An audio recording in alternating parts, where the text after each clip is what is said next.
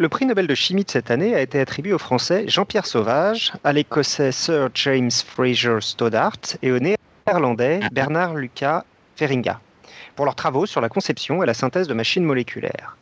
Dans ce podcast bien rodé, Claire et Irène vont voir un peu ce que sont ces machines moléculaires. Qu'est-ce que c'est? Comment ça marche? À quoi ça sert? L'impact de ces connaissances. Notre tandem parfait, cette machine complexe et sophistiquée formée par Claire et Irène, va nous vous montrer euh, ce que les machines moléculaires sont bien des machines biologiques, mais aussi chimiques et un peu physiques aussi, qui ont permis de mieux comprendre euh, pour les reproduire et les utiliser en médecine. Nous sommes le mardi 29 novembre de l'an 2016. Bienvenue sur Podcast Science pour notre épisode 278.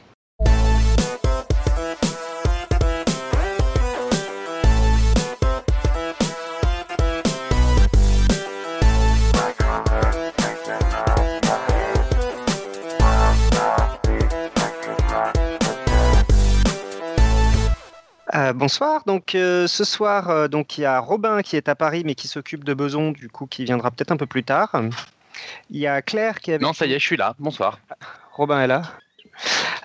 Claire est avec nous aussi depuis Paris, mais a une extinction de voix, du coup elle nous parlera pas, mais elle est dans la chatroom. Pascal qui est depuis l'Alsace. Salut tout le monde. Moi-même depuis Baltimore. Et Irène qui va nous présenter le dossier de ce soir depuis Santa Barbara, comme d'habitude. Bonsoir. Et donc, bah, au sommaire de cette émission, c'est une émission dossier. Bah, donc, on commence tout de suite avec le dossier sur les machines moléculaires. Oui, donc, euh, comme euh, j'ai dit dans l'introduction que c'était Claire et Irène, mais du coup, euh, Irène va prendre la place de Claire parce que Claire ne peut pas parler à cause d'une extinction de voix. Voilà. Mais la, moitié du dossier a été préparée par Claire. Voilà. Bon, et bah, je te laisse commencer, Irène. D'accord, merci. Eh bien oui, donc euh, on a préparé ce dossier avec Claire et euh, on s'était coupé euh, le, travail en deux. moi, je faisais la première partie et elle la seconde. Donc, je vais essayer d'être à sa hauteur et de, prononcer ce qu'elle a écrit. mais si vous avez des questions sur la chimie, il faudra les adresser à elle parce que c'est elle euh, l'experte en chimie. Voilà, donc on parle des machines moléculaires. Euh, c'est effectivement pas un hasard, hein, c'est bien entendu euh, parce qu'il y a eu un prix Nobel, mais aussi parce qu'en fait je me trouvais il n'y a pas longtemps une conférence au Japon sur les nanotechnologies et ça m'avait pas mal inspiré.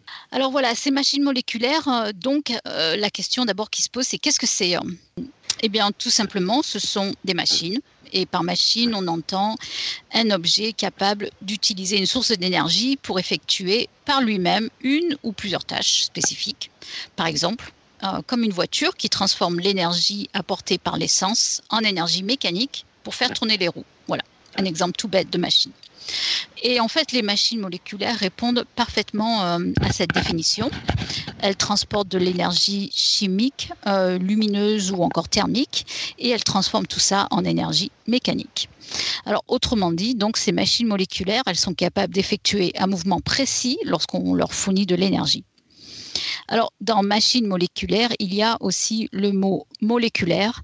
Donc, c'est ça ce qui en fait la spécificité. Ce sont donc des machines qui sont faites d'assemblage de molécules. Alors, ces assemblages, ils ne font que quelques nanomètres. Euh, un nanomètre, c'est tout petit. Hein. C'est euh, environ mille fois plus petit que le diamètre euh, d'un de vos cheveux. C'est donc euh, grâce à ces euh, machines moléculaires en fait que la machine humaine fonctionne et d'une façon générale tous les êtres vivants. Donc en fait, ça fait euh, longtemps finalement que les, biologistes les étudient. On connaît en, essayant de comprendre comment fonctionnent les êtres vivants. On, ça fait longtemps qu'on étudie ces, ces molécules en revanche, ce qui est plus récent, c'est de leur mettre un nom qui, les désigne, donc machine moléculaire. Et euh, ce qui est encore plus récent, c'est que euh, nos chimistes, nos prix Nobel chimistes, euh, ont réussi à les synthétiser en laboratoire. Et ça, c'est plus nouveau donc. Alors, les étudier, donc, ça date d'un petit peu, mais ce qui est vraiment récent, c'est de pouvoir reproduire les mécanismes pour parvenir à en fabriquer et aussi ouvrir ainsi de nouvelles voies en médecine. Excuse-moi, je t'interromps tout de suite. Juste, pour dire une connerie, je, m'en excuse à l'avance, mais du coup, ça peut apporter une précision. Euh, tu dis que c'est une machine formée de molécules, ce qui finalement, comment dire, euh, pardon d'être un peu trop euh, au pied de la lettre, mais toutes les machines vont être formées de molécules. J'imagine qu'il y a une taille maximum, parce que une voiture est formée de molécules plus.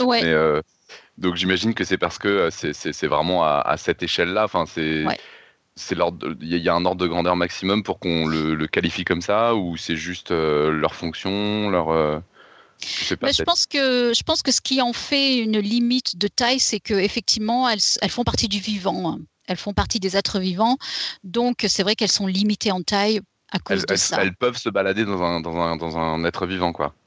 C'est ça, le, c'est ça le, en gros, c'est ça la, qualification. Oui, je pense que c'est ça la grosse différence. Donc il n'y a pas, il a pas, euh, il a pas une limite formelle probablement, mais on, on parle de nanomètres en fait. Hein. Donc en fait, c'est plus par la fonction qu'autre chose que qu'on qualifie. Ben, c'est la fonction qui oblige du coup la taille. Ok.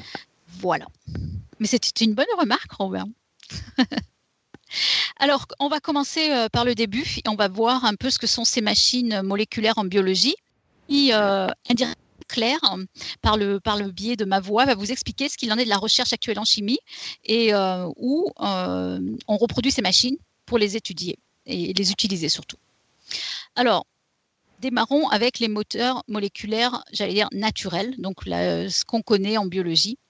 Et on va prendre tout de suite un exemple simple. Euh, vos muscles transforment l'énergie chimique contenue dans les aliments que l'on mange en énergie mécanique. Autrement dit, en se contractant, les muscles raccourcissent et c'est ce qui permet les mouvements des os et les mouvements des corps. Alors, nos muscles, ils sont en grande partie formés par deux types de filaments. Et ces filaments, ils forment euh, des faisceaux parallèles. Euh, il y a des filaments fins et des filaments épais.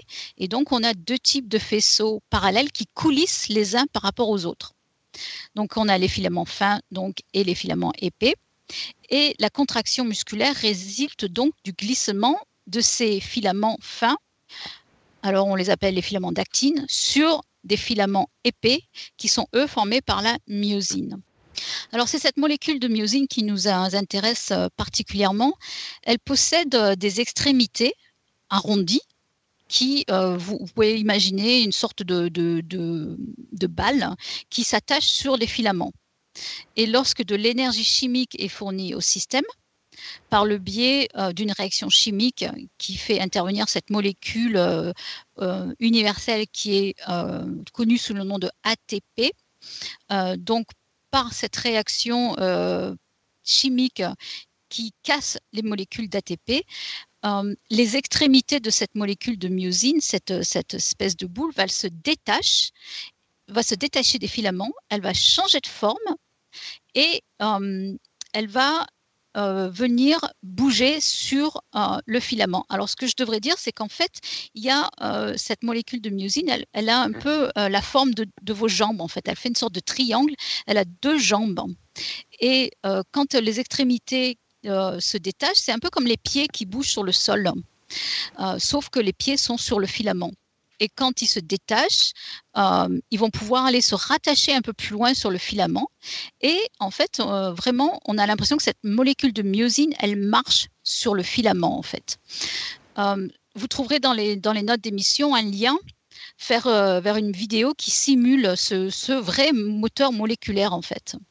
Euh, donc en se détachant et en bougeant ses pieds, elle, se, elle bouge le long du filament et elle entraîne avec elle le filament euh, épais qui est donc ce filament de myosine, et c'est ce qui entraîne le glissement des filaments fins et épais, donc les faisceaux parallèles qui coulissent les uns aux autres, et c'est comme ça que les muscles se, se contractent. J'ai mis aussi euh, dans, les notes d'émission une, vidéo qui est obtenue par un, instrument euh, hyper performant.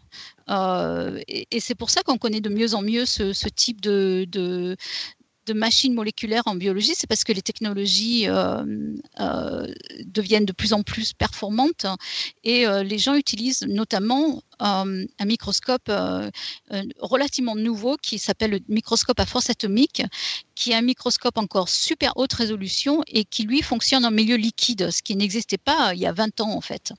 Et il détruit pas les échantillons non plus. Et, euh, et, en fait, avec ce, type de microscope, euh, d'ailleurs, le prix Nobel de, chimie euh, en utilisant en fait dans son labo, les, chercheurs peuvent aller voir euh, comment fonctionnent ces molécules. Alors, si vous regardez ce type de, vidéo, n'allez pas croire que vous allez voir une belle euh, vidéo qui montre la molécule de myosine qui marche sur le filament, sur les filaments d'actine.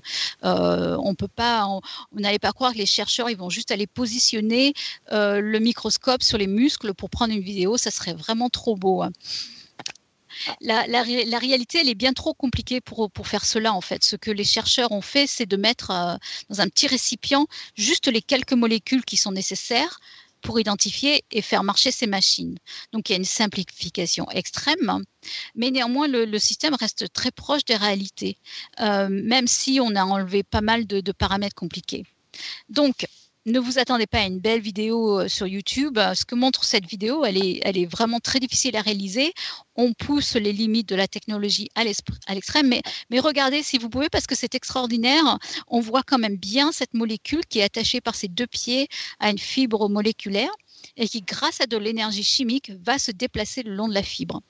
Donc, un des pieds se détache et avec un mouvement de rotation du reste de la molécule, il va venir se placer devant l'autre pied euh, qui reste attaché en fait. Et ensuite, eh ben, c'est la même chose pour l'autre pied et on recommence. Donc vraiment, la molécule de myosine, elle marche. Alors en fait, pour être honnête, on ne comprend pas très bien encore ce, mouvement de rotation. On ne sait pas si c'est toute la molécule qui fait une rotation de 180 degrés. On ne sait pas si les deux pieds bougent.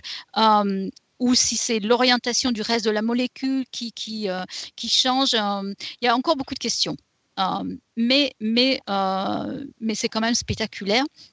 Et euh, au fur et à mesure que les découvertes euh, en biologie ont permis de les, identifier euh, et de comprendre ces, fonctionnements, évidemment, de plus en plus de chercheurs ont, cherché à en fabriquer. alors, voyons une description plus générale de ces petites machines.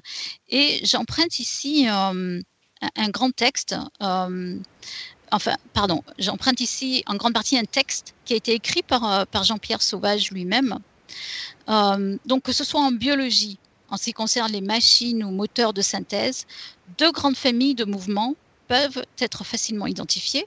On a d'une part les mouvements rotatifs, euh, où on a les mouvements linéaires. Alors, dans un moteur rotatif, on a un axe qui tourne à l'intérieur d'une roue. Et euh, l'exemple le plus éloquent de cette famille, c'est une enzyme qui s'appelle l'ATP synthétase. Alors, qu'est-ce que c'est? Euh, Eh bien, c'est une enzyme universelle qu'on trouve dans, l'ensemble du, je pense, peut-être pas l'ensemble, je m'avance trop vite, du, monde vivant, mais en tout cas, on va dire chez nous, les êtres humains, les mammifères. Euh, donc, c'est une enzyme qui euh, a été découverte dans les années 1990 et dont la fonction est de fabriquer l'ATP donc cette molécule qui transforme l'énergie euh, dans les organismes vivants. Euh, donc cette molécule qui est riche en énergie et qui sert à transporter l'énergie, l'ATP. Donc cette, cette enzyme, l'ATP synthétase, euh, elle utilise au départ de l'énergie qui est fournie par un gradient de protons. Donc c'est euh, de l'énergie qui est transportée par les charges électriques. Euh, donc cette, enzyme, elle va d'abord utiliser un, gradient électrique euh, qui, est, qui existe de part et d'autre des membranes cellulaires. Et cette enzyme, elle est fixée dans la membrane. Donc imaginez de part et d'autre de la membrane un gradient électrique, au milieu cette enzyme. Donc cette enzyme, elle va utiliser encore une fois le gradient électrique et elle est constituée d'une manière très simplifiée euh, par un axe, euh, un axe, et euh, sur cet axe sont fixées d'autres molécules qui vont former une roue. En fait, la structure, elle évoque largement une roue qui est posée sur sur l'axe. Et lorsque des protons traversent, la membrane, donc donc ce, gradient électrique qui existe de part et d'autre de la membrane, sous la force donc de ce gradient électrique, il y a un changement de conformation de l'axe de l'enzyme. C'est vraiment mécanique à ce, niveau-là. Et cet axe se met à tourner vraiment. Et après une révolution complète de 360 degrés, eh ben, euh, il va y avoir formation de trois molécules d'ATP en fait. Donc il y a une réaction chimique qui, se, qui, se, qui, qui euh, est enclenchée, qui encore une fois de l'énergie chimique, euh, pardon, qui utilise de l'énergie électrique et qui va engendrer de l'énergie chimique par le biais de ces molécules d'ATP. Ça marche comme ça. Alors comment euh, les chercheurs ont pu euh, détecter tout cela? Eh bien, c'est en attachant des molécules fluorescentes à la, roue qui tourne et qui euh, a permis d'observer les mouvements des molécules fluorescentes. Voilà, donc ça, ça a été aussi des gros progrès de ces dernières années parce que la microscopie à fluorescence a fait de gros, gros, gros progrès en termes de, de résolution, en fait. Voilà. Alors, d'une façon euh, plus générale, ces moteurs rotatifs, ils sont donc impliqués dans la synthèse donc de ce carburant cellulaire essentiel qu'est l'ATP. Euh, et par exemple, euh, par exemple, ça sert bon, chez nous pour faire de, l'énergie, mais aussi dans, les mouvements des bactéries dans l'eau, etc. Donc, c'est, on le retrouve partout, en fait, presque partout. Quant aux moteurs moléculaires, eux, ils sont aussi très nombreux et ils sont également très importants en biologie.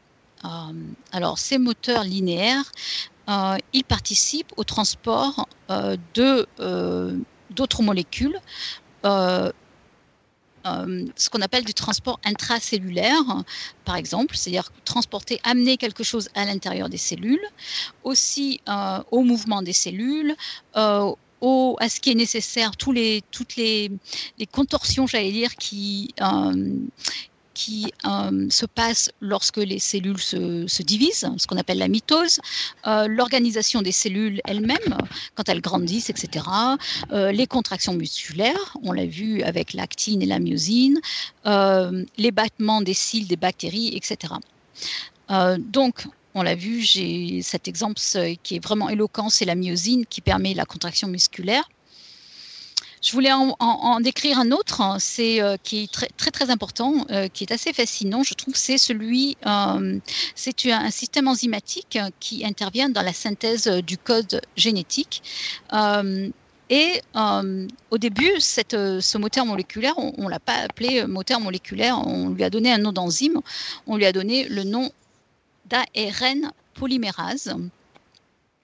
Donc l'ARN polymérase qu'on a décrite, euh, qu'on a commencé à décrire il y a longtemps en fait, on sait maintenant que euh, elle fait partie de ces moteurs moléculaires. Alors cette enzyme, elle a été découverte, euh, isolée vers les années 60, 1960, et en fait c'est un complexe, un complexe constitué par un ensemble de protéines et euh, je rappelle que l'ARN, c'est une molécule qui fait partie du matériel génétique et c'est une molécule qui permet la synthèse des protéines dans nos cellules. Euh, cette molécule d'ARN, elle est elle-même fabriquée à partir de cet autre acide nucléique qui est l'ADN, donc une autre molécule euh, du matériel génétique. Donc par, par, matériel génétique, on entend généralement grosso modo principalement l'ARN et l'ADN. Et donc l'idée, c'est que euh, l'ARN est formé à partir de l'ADN. Alors ces deux molécules, euh, elles, ont des structures très proches. Elles sont formées, euh, elles forment de longs filaments, des brins, et chaque brin est lui-même constitué par l'assemblage de petites molécules, ce qu'on appelle les nucléotides, qui s'attachent les uns aux autres, comme les perles d'un collier. Et ces perles, c'est comme un peu les lettres de l'alphabet. Selon leur séquence, elles forment des mots et les mots vont former des phrases. Donc l'ordre des perles est essentiel et c'est ce qu'on appelle le code génétique. Alors, en simplifiant un peu, ce qui, se passe, c'est que d'abord, les deux brins de l'ADN, donc imaginez que l'ADN est fait par deux longs brins. Ces deux longs brins, ils vont d'abord se séparer partiellement et puis il y a cette enzyme, l'ARN polymérase, qui va venir s'attacher sur un des deux brins libres de l'ADN.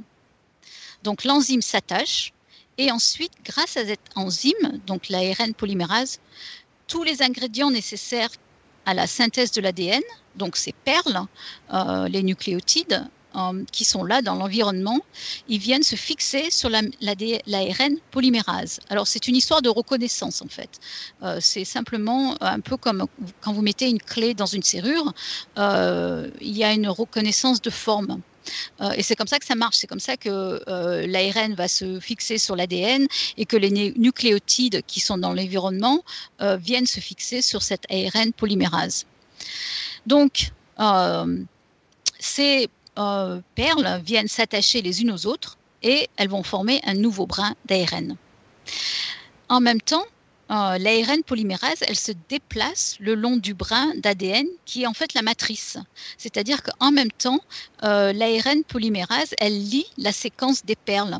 Par exemple, si elle reconnaît une, une, perle qui correspond à la lettre A, elle attache une lettre A. Et puis si la lettre suivante est une lettre C, elle attache une lettre C au nouveau brin et en même temps, elle l'allonge. Et ainsi de suite. Et c'est comme ça que se forme la nouvelle longue molécule d'ARN. Et c'est comme ça donc que l'ARN polymérase fonctionne. Et puis finalement, elle va rencontrer une séquence bien spécifique qui lui dit maintenant c'est fini, tu arrêtes et tu te détaches. Et alors, gentiment, elle arrête et elle se détache. Et euh, c'est ainsi que le nouveau brin d'ARN, euh, lui, euh, est libéré de la matrice et l'ADN double brin, eh bien, il se referme. Alors, si on regarde un peu plus en détail le, fonctionnement de cette ARN polymérase, donc ce moteur moléculaire, c'est encore plus intrigant en fait. D'abord, comment l'ARN polymérase se fixe-t-elle sur l'ADN et plus exactement où en fait? Eh bien, cette enzyme, elle reconnaît une séquence bien spécifique de la molécule d'ADN. On appelle ça une séquence promoteur.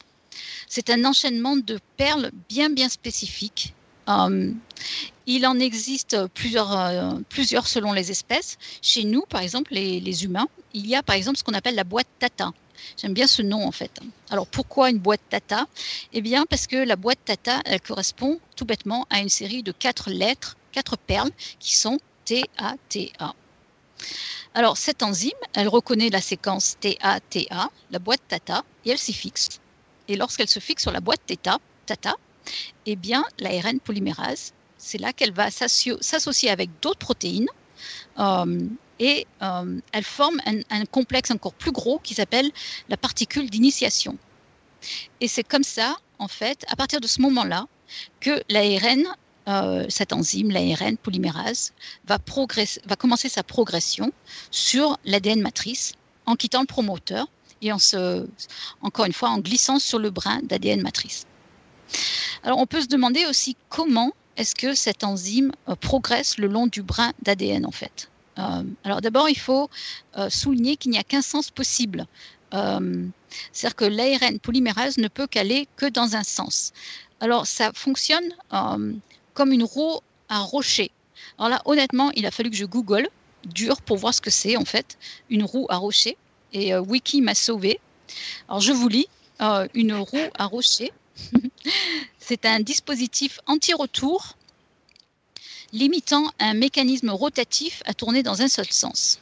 Cette roue est munie sur tout son pourtour d'encoche, provoquant dans le sens voulu le soulèvement d'un cliquet pour lui laisser le passage, mais qui est bloqué dans l'autre sens.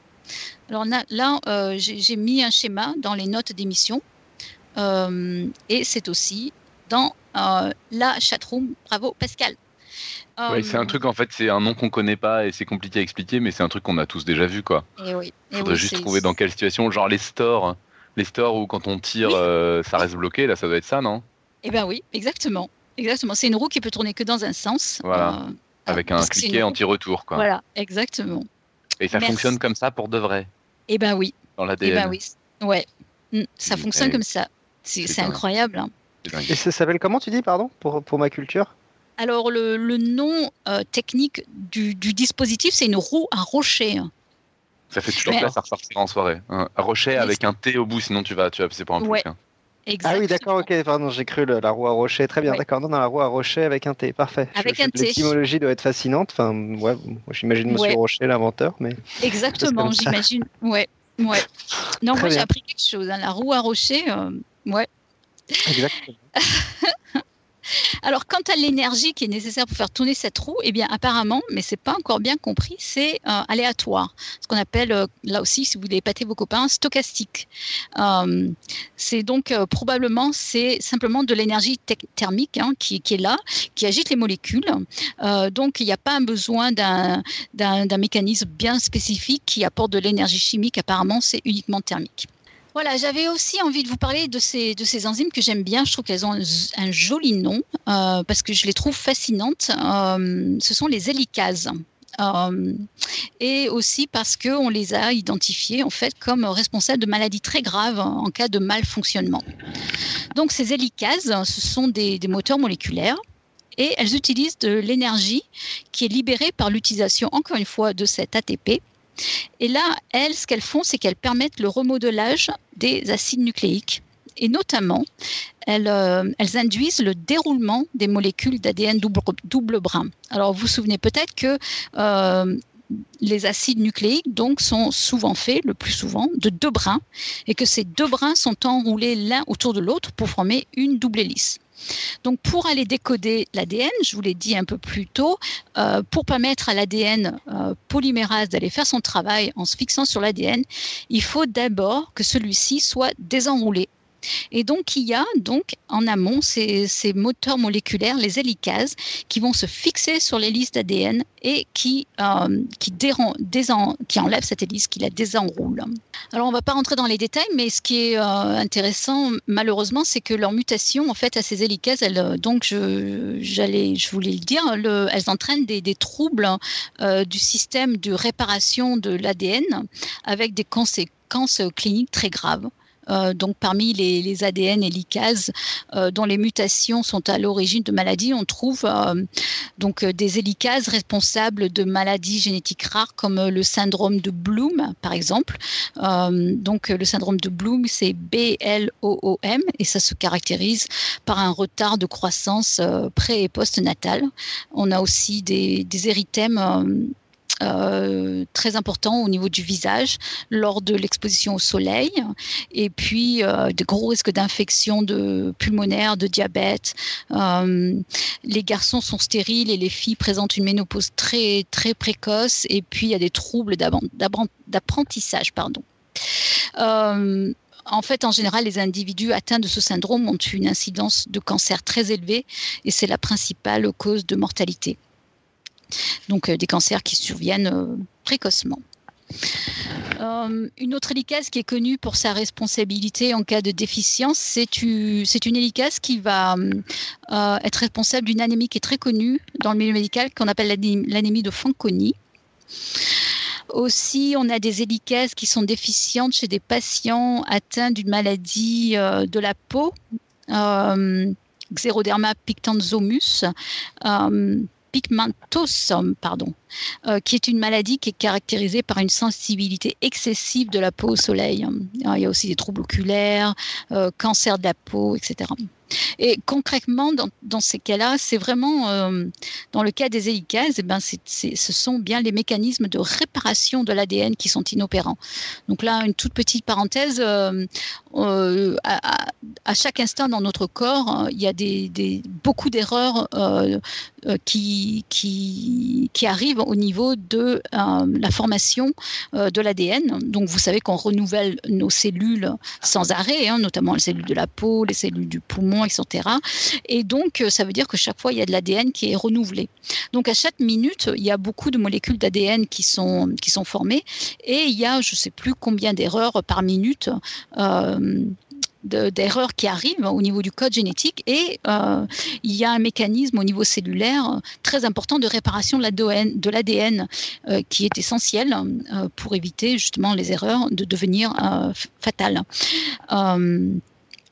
Donc voilà, donc ces hélicases, elles font partie de, ces mécanismes de réparation et si elles sont inopérantes, eh ben, euh, c'est très grave. Et notamment, euh, euh, il y a beaucoup de cancers. Alors, en parallèle des, découvertes de, la biologie, au cours de, ces dernières 50 euh, années, la chimie moléculaire, donc qui est une, euh, science euh, qui est bien hybride entre la, chimie et la biologie, elle, elle a subi presque une petite véritable révolution. Il faut dire que les, méthodes de synthèse se sont sophistiquées, les nouvelles technologies qui sont, qui sont encore une fois de plus en plus performantes, notamment dans, le dans les domaines des nanotechnologies, ont permis de, ben d'améliorer tout de, et de pardon, je m'enlève je, me mélange les pinceaux. Donc toutes ces technologies qui, sont améliorées ont permis aux chercheurs de concevoir et, d'élaborer des, des, systèmes moléculaires de plus en plus complexes, euh, souvent formés de plusieurs constituants. Et euh, c'est vrai que les chimistes, les biochimistes espèrent euh, qu'un jour, ils pourront développer des médicaments qui pourront être dirigés euh, très précisément et spécifiquement donc sur des cellules cibles comme les cellules cancéreuses par exemple, ou par exemple le pancréas si on veut soigner un, diabète. Donc ça, c'est vraiment ce qui se passe en ce moment. Ça permettrait de diminuer les effets secondaires parce que c'est très spécifique. donc on sait que par exemple que si on, on doit euh, euh, subir des, chimiothérapies. Un des gros problèmes, ce sont les effets secondaires, parce que les, drogues que l'on utilise ne sont pas spécifiques aux cellules cancéreuses, euh, mais ces drogues s'appliquent sur toutes les cellules du corps, donc elles provoquent des dommages sur toutes les cellules du corps, pas seulement le cancer. Donc, en fait, on pourrait, euh, on pense euh, de plus en plus à fabriquer des, micro-robots, en fait, euh, basés sur le système des machines moléculaires, qui pourraient donc être injectés dans notre sang et qui pourraient aller réparer les tissus endommagés spécifiquement ou éliminer donc les cellules cancéreuses. Alors, un sujet qui, me fascine particulièrement, c'est l'utilisation d'ADN donc pour construire des machines. Euh, c'est incroyable, je trouve. Euh, alors, de nos jours, euh, il y a quelques équipes dans le monde qui utilisent de l'ADN et qui jouent sur le code génétique de l'ADN pour fabriquer toutes sortes de structures avec ces molécules. Alors, dans les notes d'émission, j'ai pris j'ai mis une image, alors là, je, dois bien l'admettre, oui, je me fais de la pub. C'est une image qui a été prise euh, par moi-même avec un microscope à force atomique euh, d'une de ces structures euh, faites à base d'ADN. Vous voyez des triangles. Et donc, c'est tout ça, c'est fait avec de l'ADN. Donc, les chercheurs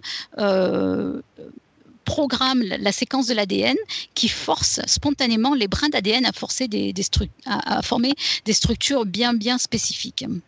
Alors, il y a des chercheurs, notamment euh, de Harvard et de, l'unité Bar Ilan, euh, je pense que c'est, euh, je sais plus où c'est exactement, mais c'est en, Israël. il y a donc des chercheurs qui sont allés plus loin en fait, et ils ont utilisé ces, structures de, d'ADN, qu'on appelle ça des, des, origamis, ils sont allés chercher, ils sont allés fabriquer euh, des robots composés essentiellement euh, de brins d'ADN en les, utilisant comme des micro-ordinateurs préprogrammés. Donc ils ont fabriqué des nanorobots avec de l'ADN en formant des petites vésicules. Et ces vésicules, elles ont à l'intérieur des molécules, par exemple des médicaments, euh, et ils y ont mis aussi des marqueurs fluorescents. Et donc, après, ce qu'ils ont fait, c'est qu'ils ont injecté euh, ces euh, capsules, en fait, euh, ces micro-capsules, dans des organismes vivants, en l'occurrence, je ne sais pas exactement pourquoi, mais des cafards, des cafards vivants. Voilà. Alors, vous avez dans la chatroom un, un, exemple de ces, de ces structures. Et euh, une fois qu'ils les ont injectés, eh bien, en utilisant les, molécules fluorescentes, euh, ils peuvent suivre le trajet de ces structures à l'intérieur des cafards. Et ils peuvent s'assurer ainsi que les molécules médicamenteuses ont bien été délivrées par l'ADN dans les cellules cibles. Et à noter d'ailleurs qu'il y a en fait des essais chimiques en cours chez des patients humains donc euh, qui sont atteints de leucémie. Euh, donc dans les notes d'émission, vous verrez les liens. et puis j'ai mis aussi un lien pour une, une, vidéo YouTube en fait qui explique bien en fait tout ça. Voilà, c'est, je trouve ça incroyable, mais il est temps quand même pour moi de laisser la place à Claire, qui aurait bien aimé vous expliquer de vive voix bien mieux que moi d'ailleurs comment les chimistes ont pris presque toute la place dans le domaine. Alors, c'est vache de parler de vive voix, franchement, c'est vache. Rappelons à ceux qui ont raté le début qu'elle a une voilà. de voix. Exactement. Non, je suis désolée. Elle est de morte voix ce soir. Elle doit être, elle doit être hyper un effort, essaye de prendre une voix qui lui ressemble, quelque chose quoi. J'aimerais bien, mais alors là, non, c'est pas possible. non, la provo Claire, en fait, elle est, dans la, elle est avec nous sur Skype, mais elle peut pas parler. Euh. Alors, je, je, vais vous lire son texte. Et, euh, je, la, je, la, regarde, je la regarde en vidéo, comme ça, si, si je vois qu'elle fait une sale tête, c'est que tu dis une bêtise. Exactement. Euh, mais je ne suis que le messager. voilà, bon, je vais, je vais essayer d'être à la hauteur. Alors, elle voulait nous parler donc des machines moléculaires de synthèse c'est comment donc l'histoire, c'est de savoir comment les chimistes sont arrivés à concevoir et synthétiser des machines moléculaires. Ce qui est amusant, c'est qu'au départ de cette belle épopée de la chimie, euh, de la chimie des machines moléculaires de synthèse, qui voulait donc copier la biologie, oui, oui, on doit bien le dire, euh, et qui a été récompensé cette année par un prix Nobel, eh bien, il y avait en fait, eh oui, un physicien donc euh, le génialissime Richard Feynman, que tout le monde connaît, presque. Et d'ailleurs, euh, Johan nous a fait un super dossier sur lui, voire dossier 209. Alors on le sait, Richard Feynman, c'était carrément quelqu'un de visionnaire et dans un discours de 1959 donné à la American Physical Society, il évoque un domaine de recherche jusqu'alors inexploré euh, et c'est le domaine de l'infiniment petit. petit. Pop, pop, pop, pop, pop, du très petit. Ah, du très petit, pardon. Heureusement que les mathématiciens veillent. pardon, j'ai pas pu m'empêcher. Non, non, mais. voilà, et donc il y a cette euh, incroyablement célèbre phrase qu'il a prononcée There is plenty of room at the bottom. Donc, il a attiré l'attention. Ça veut dire quoi? Ça veut dire quoi, ça veut dire quoi? Quand on est mauvais en ah, anglais, il faut des. Et oui, et oui, c'est vrai. Pardon. Il y a encore beaucoup de place euh, euh, au fond. Ah oui, on the euh, bottom deck, j'avais pas j'avais pas compris. Et oui. Donc vers le bas, quoi, vers le petit. Vers le, vers le petit, en fait, hein, c'est ça. Si on veut traduire littéralement, c'est le fond, mais il voulait dire en fait vers l'infiniment petit, en fait. Le très petit, Pardon. non, mais je, je m'étais, je m'étais autodiscipliné, je disais rien. Oui, oui, non, mais j'admire, j'admire. Contrôle total. Alors en fait, euh, ben Richard, euh, il, a, attiré l'attention des chercheurs hein, du monde entier sur la possibilité de construire des machines à l'échelle de la molécule. J'imagine qu'à l'époque, hein, moi je n'étais pas encore née, euh, les gens se, tournaient vers l'espace et essayaient de, comprendre le ciel, etc. Et peut-être que on, ne s'intéressait pas trop au tout petit finalement à l'époque. Et apparemment, c'est bien lui qui a déclenché en fait le, le retour de euh, et donc euh, porter l'attention sur l'autre côté de l'échelle. Et voilà, donc euh, ben, une cinquantaine d'années plus tard, le, le, challenge a été réussi pour, pour les trois Nobel de chimie 2016. Alors, on l'a dit plus haut, hein, mais juste pour rappel, les machines moléculaires, voici donc la définition de nos chimistes. c'est une assemblée de plusieurs composés moléculaires distincts conçus pour effectuer un mouvement en réponse à un stimuli externe approprié. C'est quand même plus classe. Hein. Euh, en d'autres termes, donc ce sont des assemblages de plusieurs molécules capables d'effectuer un mouvement de manière contrôlée lorsqu'on le fournit de l'énergie. Alors pour Claire, c'est ce qu'elle a écrit hein, pour moi, il y a trois grandes étapes dans la conception, la conception de ces machines moléculaires de synthèse. D'abord, il faut construire un assemblage dans lequel les différentes parties puissent se mouvoir les unes par rapport aux autres, donc dans lequel le mouvement est possible. Ensuite, il faut réussir à créer le mouvement. Et puis enfin, eh bien, évidemment, il faut contrôler ce mouvement via l'apport d'énergie. Alors commençons encore une fois par le début. Première étape, donc construire les assemblages de molécules dans lesquels le mouvement est possible. Et la difficulté qui se pose ici, ben, c'est comment lier ensemble des molécules dans l'assemblage. Le défi, c'est donc de réussir à créer un lien qui est plus flexible qu'une liaison chimique. Si vous vous souvenez de vos cours de chimie, on appelle ça euh, une des principales liaisons chimiques, c'est la liaison covalente qui est la plus solide. Donc, c'est réussir à créer une de ces liaisons chimiques euh, qui va permettre aux différentes parties de l'assemblage de bouger quand même les unes par rapport aux autres. Et la stratégie euh, qui a été adoptée, ça a été une stratégie qui reposait sur euh, les chaînes et les nœuds. Alors ça commence dès les années 60 et avec le défi donc lancé par Feynman, les chimistes vont chercher à produire des chaînes moléculaires. Alors ce qu'on appelle des chaînes moléculaires, en fait, ce sont de très longues molécules assez linéaires, un peu comme un fil ou une ficelle. Et ces fils moléculaires, on va vouloir les entremêler. Et l'idée ici, c'est que les atomes, donc les particules des différentes chaînes de ces molécules, ne vont pas interagir entre eux par des liaisons chimiques, mais les chaînes seront néanmoins inséparables les unes des autres parce qu'elles vont être enchevêtrées. Donc les chaînes peuvent encore bouger un peu les unes par rapport aux autres, mais elles sont confinées ensemble dans l'espace, euh, sans aucune interaction entre elles, juste en raison de cet enchevêtrement. Et c'est ce qui a donné lieu à l'appellation liaison mécanique, dont à titre très personnel, elle n'est pas spécialement fan, car en fait, il n'y a aucune réalité, euh, car en réalité, il n'y a aucune liaison en fait. Alors, si vous avez euh, donc des questions au niveau de cette liaison mécanique, eh bien, euh, je suis absolument incapable de vous l'expliquer. Mais, mais, mais, mais, Claire peut nous écrire des trucs et qu'on lira. Voilà, dans la chatte. Parce qu'il y, y, a déjà des questions. Il y a euh, est-ce que ces longues chaînes, ce sont des polymères, par exemple, comme question? Voilà. Et ça, tu ne sais pas répondre. Ben, je, j'aurais trop peur de dire. Claire sait répondre. Mais, ah, mais, mais, Claire a répondu non, car il n'y a pas répétition du même motif. C'est bien, voilà, il y a des. Ah. Je fais la question et la réponse en même temps. Ah ben oui, non, mais ouais. Donc si vous avez des questions, posez-les dans la chat room. Je ferai la voix de, du questionneur et de Claire. Voilà, et Claire veille. Claire, Claire, c'est des polymères? Claire, Claire euh, Bon, alors, euh, ah. alors de tels donc assemblages ont été synthétisés dans les années 60.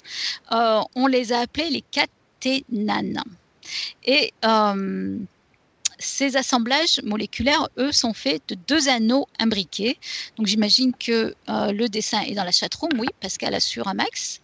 Et euh, on a aussi les rotaxanes. Alors les rotaxanes sont faits par un anneau enfilé sur un fil fermé par deux groupements volumineux, ce qu'on appelle des stoppers, afin d'éviter que la note s'échappe. Voilà, quand on voit le schéma, c'est assez. Euh, quand on voit le schéma, c'est très clair. C'est comme des haltères euh, tels qu'on les représente euh, dans les BD. Je ne sais pas si ça existe en vrai, avec des grosses boules au bout et un, et un anneau trop, trop petit pour passer à travers les boules. Quoi. Ouais, exactement. Un anneau qui se balade sur l'axe et qui ne euh, qui peut pas s'échapper. Voilà, exactement. Ouais alors ça, c'est par, apparemment euh, par là que, les synthèses ont commencé, mais euh, les synthèses euh, avaient alors un très mauvais rendement, de l'ordre de quelques pourcents. Et la première vraie avancée a eu lieu en 1983. Et là, Cocorico, par le chimiste français Jean-Pierre Sauvage et son équipe. Ils ont mis au point un procédé de synthèse des caténanes efficace et ils ont utilisé le cuivre pour un effet, alors elle, appelle ça un effet template. je ne sais pas si c'est un effet enzymatique. Euh, ah, elle explique. Un template en chimie, c'est un truc, ici lion cuivre, qui va organiser la conformation spatiale d'un des réactifs pour faciliter les réactions. Donc c'est en fait, si je comprends bien, un ion qui agit comme une enzyme en fait. C'est ah ben non. bon, je suis désolée, hein.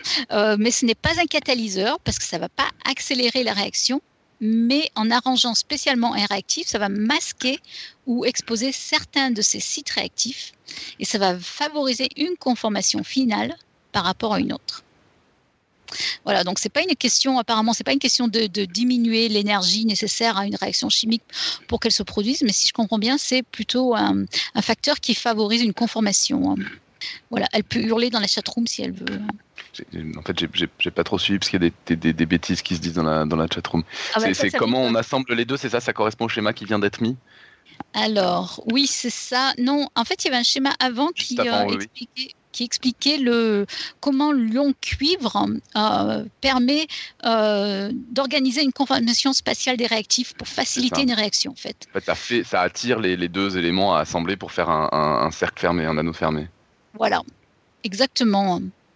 Donc, en fait, parce qu'une enzyme, euh, si on se souvient encore une fois, si je me souviens correctement, c'est un, facteur dans une réaction chimique qui permet de, diminuer l'énergie euh, nécessaire pour que la réaction se, produise. Alors que là, l'ion cuivre, euh, il n'agit pas comme ça, si je comprends bien.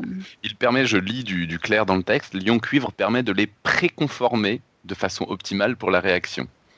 Donc en gros, il, il, émet de la bonne forme, il prépare, ouais, il prépare l'assemblage. Il aide l'assemblage de se faire. Oui, oui, oui. Alors, il y a d'abord coordination avec long cuivre. Donc là, c'est euh, le schéma suivant hein, dans la chatroom. Euh, il y a d'abord coordination avec l'ion cuivre d'une molécule en forme d'anneau et d'une deuxième molécule en forme de croissant. Et puis une troisième entité en forme de croissant se lie ensuite de façon covalente au premier croissant, formant ainsi le deuxième anneau du caténane. Voilà. Euh, c'est une affaire de croissant donc. Et l'élimination de l'ion cuivre permet l'obtention du caténane. Alors cette technologie, elle a été efficace euh, pour synthétiser les caténanes avec un rendement de plus de 40% et donc à l'origine d'un regain d'énergie dans ce domaine. Et les années qui suivent euh, voient l'apparition de très belles structures. Jean-Pierre Sauvage a réussi ainsi à créer un nœud de trèfle moléculaire et il a été rejoint dans cette voie par James Fraser Stoddart et son équipe qui ont réalisé de leur côté des anneaux boroméens. De leur collaboration. Il y, en avait, euh, j'ai parlé de tout ça dans mon épisode sur les nœuds, histoire de, euh, de, le, de leur vendre un petit peu, vu que je crois que c'était celui qui a été le plus difficile quoi, pour le public. C'est vrai. Ça peut remotiver un petit peu. Il y avait donc d'autres applications que celles dont j'avais parlé. Ah, c'est cool. Tu te souviens du numéro de l'épisode? Euh, pas immédiatement. Il y avait deux épisodes. Il y en avait un sur vraiment les, les maths et l'autre sur, la, sur les applications. Ah, je peux essayer de retrouver ça. Ok. Alors James Fraser Stoddart, lui aussi euh, lauréat de ce Nobel euh, pour la deuxième grande avancée sur la voie des machines moléculaires. Euh, là, nous sommes en 91 et son équipe, qui s'est concentrée sur la synthèse des rotaxanes, rapporte le fait qu'un mouvement de translation de l'anneau le long de l'axe est possible grâce à des inégalités dans la répartition des électrons. Donc là, on retourne en fait à l'énergie électrique. Hein. L'anneau, lui, est pauvre en électrons et il peut se déplacer le long de l'axe vers les zones riches en électrons.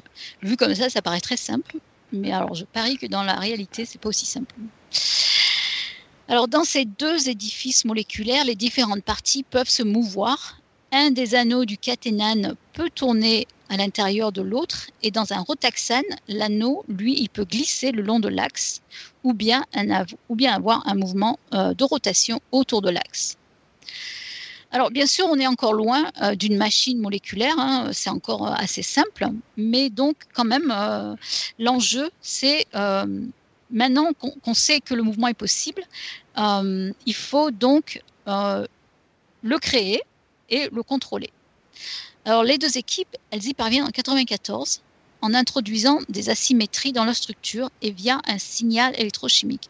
Alors je me demande, euh, euh, c'est juste une question pour Claire, je, me demandais si en fait il y a eu une collaboration entre les équipes ou si les deux équipes elles ont, euh, elles étaient en compétition ou si il n'y avait pas de communication. Je, je, me demande. Ce qu'on voudrait savoir, c'est si les deux équipes se parlaient. Oui, en gros, c'est ça. Nope. Alors attends, qu'est-ce qu'elle me dit? Qu'est-ce qu'elle nous dit, Claire? Il y a eu collaboration sur certains projets. Mais pas, ouais, j'imagine, mais pas, mais pas un gros travail ensemble euh, suivi, quoi. Alors l'équipe de Stod Ah, tiens, puisqu'on a arrêté, j'en profite. Bon, enfin, elle va y répondre. Pardon, non, non, j'ai rien dit, Joanne. Pardon. Et on peut quand même le poser la question à l'oral, tant qu'à faire, ça ah. intéressera peut-être les oui, auditeurs. on pourra poser la question au moment d'avoir la réponse, où on a la réponse, tant qu'à faire. Ah, très bien. Ah, Alors ah, l'équipe, L'équipe de Stoddart, a réussi à faire coulisser de façon contrôlée l'anneau pauvre en électrons entre les deux régions riches en électrons de l'axe de leur rotaxane à l'aide d'un cycle oxydation-réduction. Donc là, on est en plein dans l'électrochimie. Et de son côté, l'équipe de Jean-Pierre Sauvage contrôle le mouvement de rotation dans un caténane via l'oxydation ou la réduction de l'ion cuivre central. Donc là aussi, on est donc dans euh, l'électrochimie oxydation-réduction. Donc ça c'est le genre de le genre d'expérience parce que j'imagine qu'il y a un certain nombre de personnes. J'ai beau euh, avoir des, souvenirs un peu plutôt fâchés avec la chimie, je pense qu'il y a quand même un certain nombre d'expériences quand on les voit euh, pour la première fois qui bluffent. Je me rappelle une expérience comme ça où il y avait la couleur d'un liquide qui passait régulièrement de l'une à l'autre.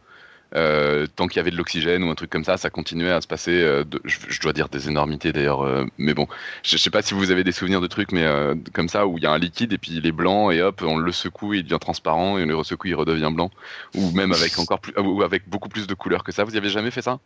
Ah ben oui, oui, non, mais c'est. Du coup, ça passe vraiment de l'un à l'autre pendant, pendant longtemps, quoi. J'imagine que c'est ce genre de, de, je parle pas de la bouteille bleue au palais parce que je ne sais pas si je l'ai déjà vu. Pardon Claire. Euh, je crois qu'ils font ce genre d'expérience effectivement au palais, mais c'est des souvenirs de lycée en fait. J'ai des, bons souvenirs de chimie de lycée. J'en ai pas beaucoup, mais j'en ai un petit peu. Et voilà, c'est l'oxydoréduction, c'est ça. Donc c'est des, non mais juste pour les gens qui, comme moi, sont complètement à, la masse en chimie. Oxydoréduction, c'est-à-dire qu'on peut avoir des réactions parce que sinon ça donne l'impression qu'on le fait une fois que c'est fini. Enfin, encore une fois, je parle pour les nazes comme moi. Hein. Et, là, en fait, l'idée, c'est que euh, c'est une, euh, c'est une, euh, c'est comment C'est une transformation chimique qui se fait dans un sens, puis qui revient dans l'autre, puis qui revient dans l'autre, qui revient dans l'autre, quoi. Bah souvent, les, les, réactions chimiques, c'est des équilibres en fait. Hein. C'est pas effectivement. Donc je, je dis un truc complètement évident, pardon, mais peut-être il y a des personnes comme moi qui s'affragent bien. non, moi c'est vrai que la, la, la chimie c'est loin aussi. Hein. Mais c'est vrai que souvent, ça change de couleur quand tu, quand tu crées une, une entité euh, à partir d'une autre. Il y a souvent des changements de couleur. C'est juste que, a priori, euh, une, une réaction euh, chimique, je pense qu'il y a beaucoup de gens, dont moi, pour lesquels c'est vraiment une histoire de tu mets deux produits, puis pouf, ça fait autre chose, et puis ça y est, c'est fini. Alors que là, en fait, c'est ça fait quelque chose, ça revient en arrière, etc. Ça boucle. Tout le fait qu'on peut s'en servir comme chose qui va effectivement bouger pendant un moment en faisant des allers-retours. Quoi. sinon, on se dit, c'est pas, c'est un peu naze comme moteur, sinon, je veux dire, on est en train de parler de trucs, de machines qui font des trucs de dingue. Et, oui, oui. Alors c'est vrai qu'il faut, il faut voir une réaction chimique. Et là, euh, Claire, tu, tu, tu, peux intervenir, mais une réaction chimique, c'est souvent un équilibre entre, entre des deux côtés de, de l'équation. l'un à l'autre. Mm. Voilà. Et puis tu peux jouer après sur les réactifs et euh, favoriser un sens ou l'autre selon les, conditions en fait. Mm, mm. Voilà. Alors j'en étais eh bien, je ne sais plus où j'en étais. Euh, non, non, c'est cool.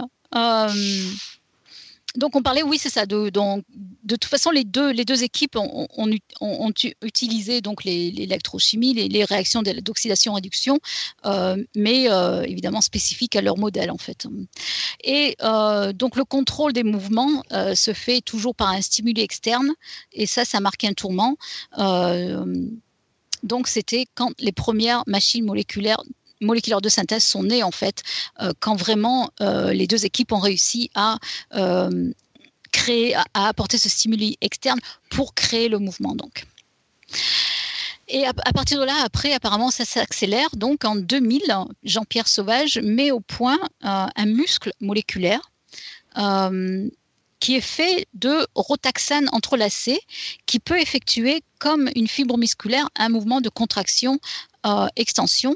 Et euh, donc, vous voyez là dans la chatroom, euh, et on le mettra dans les notes d'émission, évidemment, on voit bien que ces, molécules, ces chaînes chimiques moléculaires, ben, elles reproduisent un peu les fibres musculaires dont je parlais plus haut, hein, les fibres, des, ces, faisceaux qui, entre, qui, sont, qui arrivent à coulisser les uns par rapport aux autres, en fait. Alors, le groupe de, James Fraser Stoddart, il a mis au point en, en 2004 un ascenseur moléculaire dans lequel une entité peut se déplacer entre deux niveaux séparés de 0,7 nanomètres. Alors là, je, juste grosso modo, hein, pour donner un ordre de grandeur, 0,7 nanomètres, c'est environ 7, 7, atomes en fait. Donc c'est tout petit. Hein. Donc on est encore une fois au moins 1000 euh, fois plus petit que les cheveux. Hein. Et en, 2007, la première puce d'ordinateur moléculaire, euh, dont la capacité de mémoire reste hélas très moderne. Alors, euh, Bernard, Ouais, bah, j'imagine que par rapport au terrain. Non, non, c'est juste le, ta, ta, fourchette, c'est juste pour être sûr, c'est une toute ah petite capacité de mémoire. Non, y a pas mais on a fait de la, on a fait du stockage de mémoire en utilisant de mm. l'ADN. Il y a des gens qui disaient que c'était pas si mal pourtant. Ouais. Je sais pas, c'est peut-être pas, peut-être pas du tout être les mêmes gens qui travaillent dessus, donc j'imagine que c'est. Oui, j'imagine que c'est encore euh, à Caltech aux États-Unis, ils travaillent vachement là-dessus, les ordinateurs à base d'ADN. Euh, donc j'imagine que c'est des équipes séparées qui font ça. Mm. Alors le stockage sur l'ADN, euh, l'intérêt c'est surtout la fiabilité dans le temps, a priori. Ah oui, parce que ça se dégrade pas? Pas des masses a priori, et il y a ça et la capacité qui est assez élevée me semble-t-il. Après, en termes de performance, c'est absolument dramatique, paraît-il, mais. Euh, Quand tu dis la capacité est assez bonne, c'est-à-dire que bah, pour une taille donnée, tu peux stocker beaucoup, beaucoup parce que c'est tout petit. C'est dense. Ok. Ah, et, euh, et, GPIF euh, rajoute que c'est bien pour le stockage de mémoire parce qu'il y a la, la, capacité à se réparer. Et puis c'est vrai que c'est super stable. Hein. On, trouve encore des, de l'ADN de mammouth ces, ces jours-ci. Donc. je me sens un peu bête quand je dis ça. Je ne sais pas si c'est non, non, non, il faut pas. Dire, mais... Non, non, moi aussi, euh, j'ai vu un film de Steven Spielberg des années 90. C'est vrai. Exactement, j'allais en parler. je vois qu'on a les mêmes références, on a les mêmes sources scientifiques. Euh. Je dit, c'est quand même bas de se moquer parce que l'ADN de dinosaure, effectivement, c'est compliqué, mais de l'ADN de mammouth, on en a vraiment. On, pourrait effectivement refaire un mammouth maintenant. Bon, alors qu'est-ce qui se passe avec Bernard Feringa dans tout cela? Parce qu'on n'en a pas encore entendu parler encore. Alors, le troisième lauréat du Nobel et son équipe sont à l'origine, eux, du premier moteur moléculaire à mouvement unidirectionnel qui a été mis au point en 99. Alors, en fait, il est difficile de faire aller des molécules dans une seule direction. Euh, donc, on l'a vu hein, plus haut en biologie, euh, les moteurs moléculaires utilisent la roue à rocher. Voilà. Et ben, euh, en chimie, apparemment, ils ont un peu du mal aussi et on va voir ce qu'il en est. Alors en réalité, euh, les molécules, elles s'agitent euh, équitablement dans toutes les directions. Donc, pour empêcher ce caractère aléatoire, euh, cette équipe, elle s'est intéressée au contrôle du mouvement de rotation d'une molécule sur elle-même. Donc, l'idée est de lui imposer de tourner toujours dans un même sens. Et dans cette approche, les liaisons multiples sont intéressantes car la rotation autour de celle-ci est bloquée à température ambiante.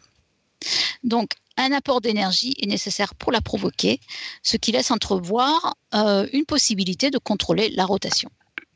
Alors, ces travaux ont donné naissance à un assemblage moléculaire constitué de deux molécules planes, semblables aux pales d'un rotor.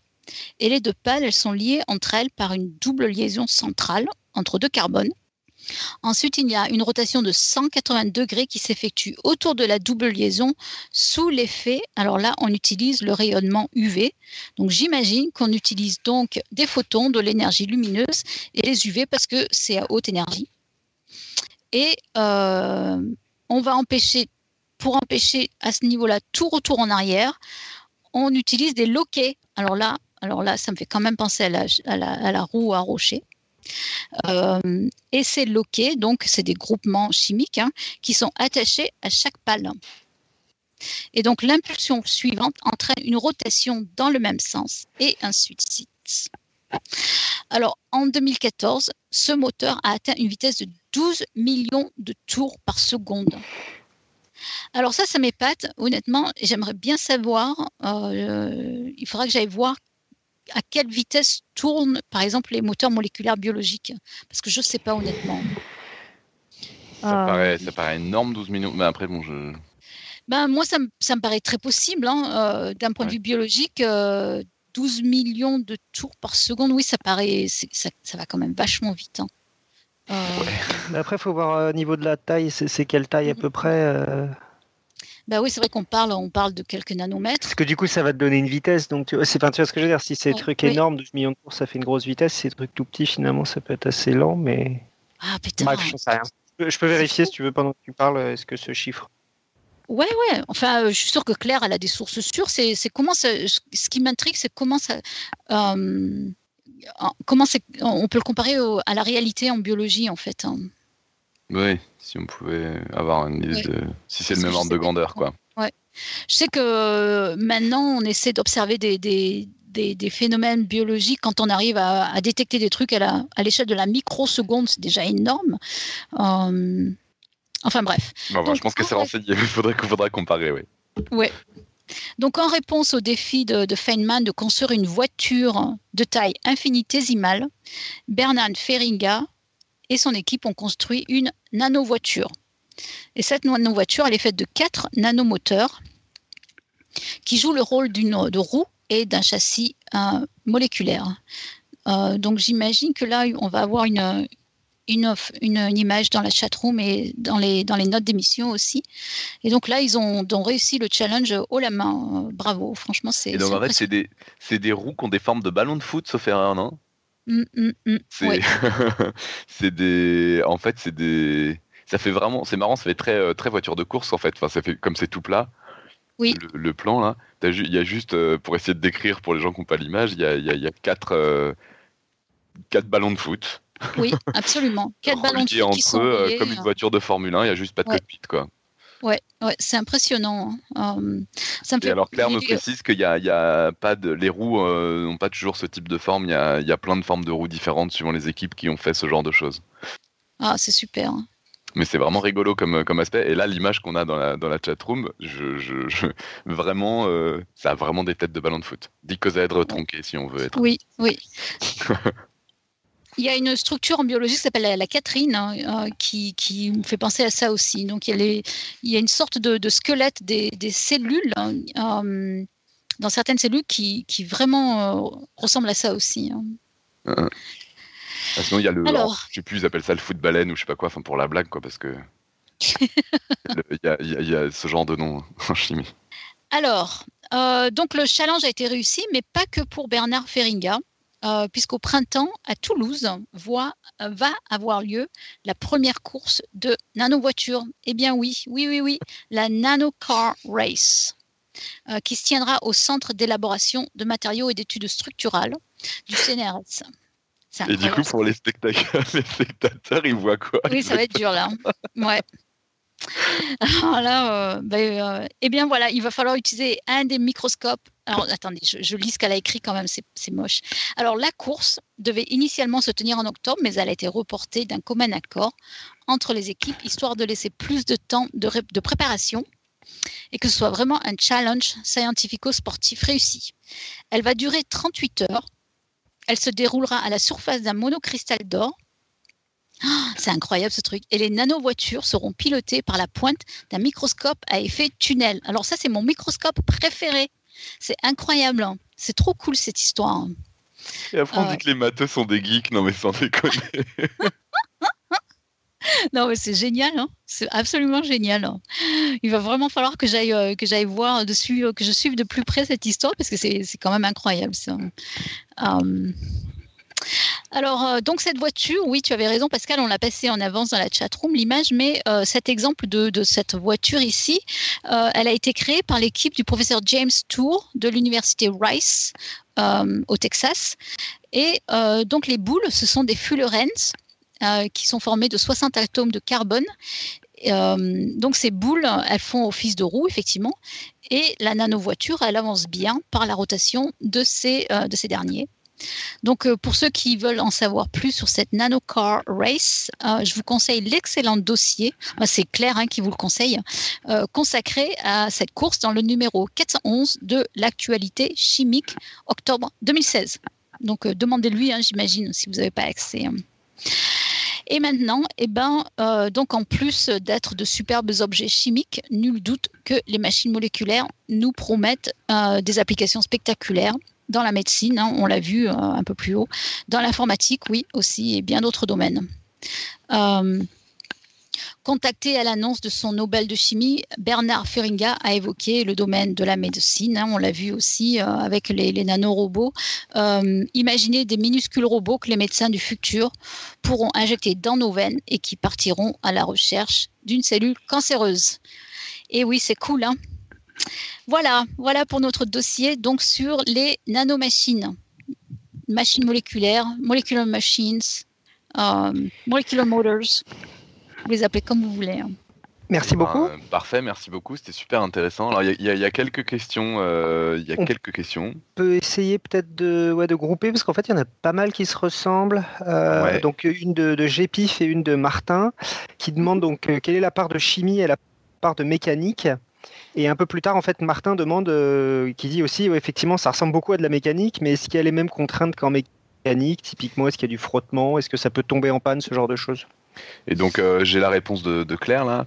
Euh, qui dit d'après moi pas de panne au sens premier du terme, il faut voir comment tu actives ton mouvement.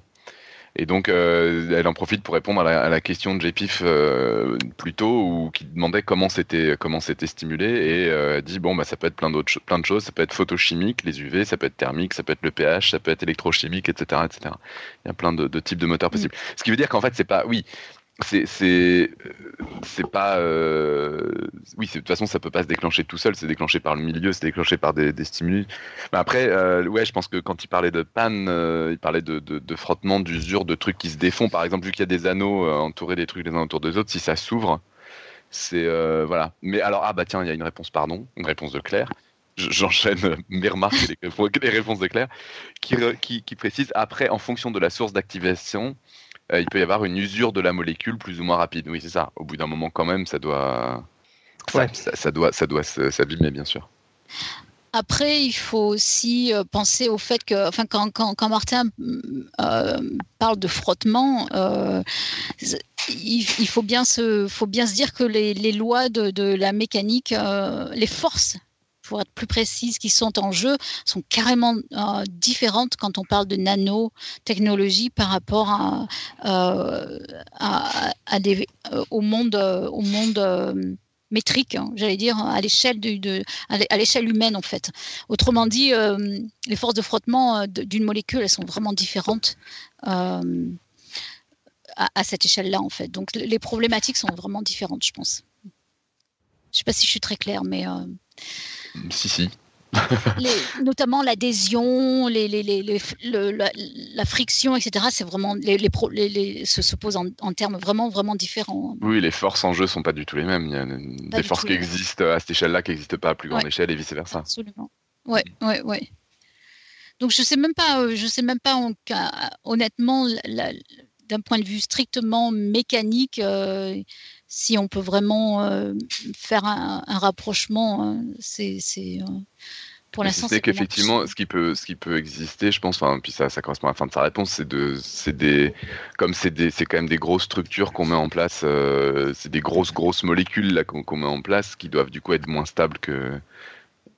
Ouais. Que, que, des, que des molécules, appelons ça naturelles, et qui doivent avoir un peu plus de, de risque de se défaire, quoi.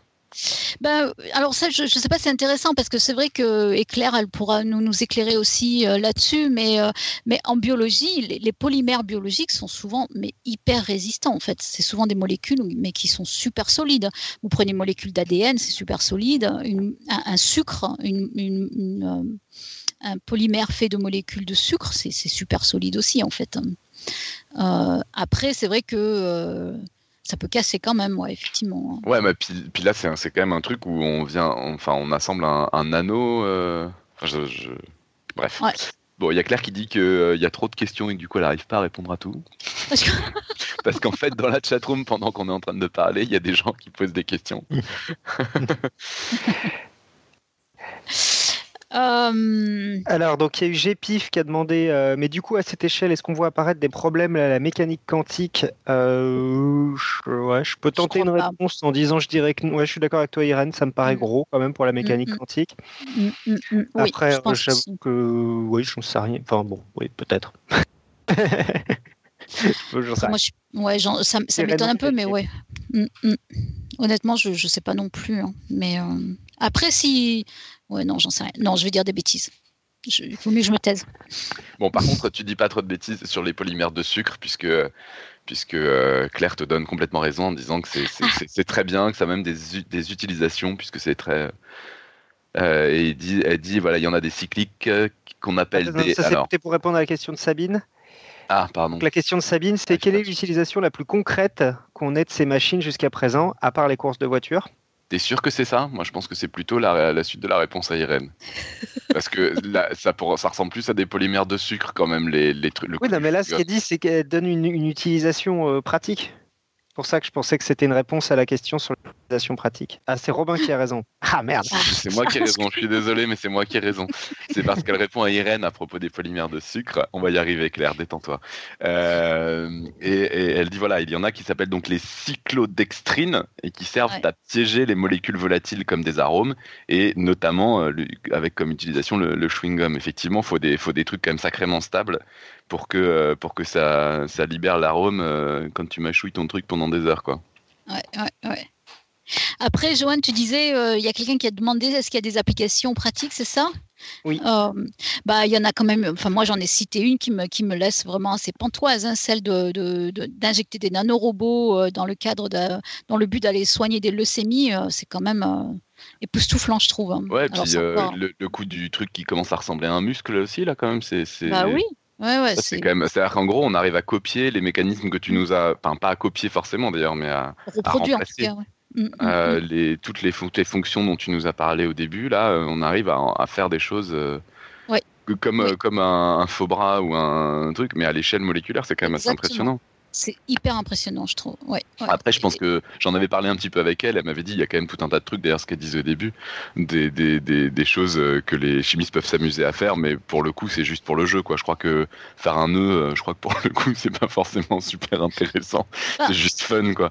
En soi, non, mais, mais c'est le début en fait. Hein. C'est comme ça qu'on apprend en fait. Hein. Oui, c'est un défi, c'est un défi comme un autre, mais dont le résultat est pas forcément. Euh, après, moi, je trouve ça très drôle de, de, de, se dire qu'on donne comme objectif de faire une molécule en nœud, mais euh, qui forme un nœud. Mais, en soi, je suis pas complètement convaincu que ça ait une utilité. j'en sais rien. En fait, j'en sais rien. Mais je... Ouais. Non, je, vois ce que, ça n'a pas besoin d'être utile pour qu'on ait envie de le faire, en tout cas. ok. D'autres questions? Non, apparemment. Ok. Euh, bah, je vais prendre le, relais parce qu'apparemment, euh, Joanne doit, euh, eh ben, il doit aller au boulot en fait. Aïe, aïe, aïe, ces gens qui bossent, c'est pénible. C'est incroyable. ah, et Claire dit que ça a donné. on parle, alors en fait, on ne parle pas de chimie orga, de chimie organique, c'est ça C'est de la chimie supramoléculaire. Waouh donc un super domaine de la chimie, elle doit, elle doit beaucoup aimer ça, et, euh, et que donc ça a donné lieu.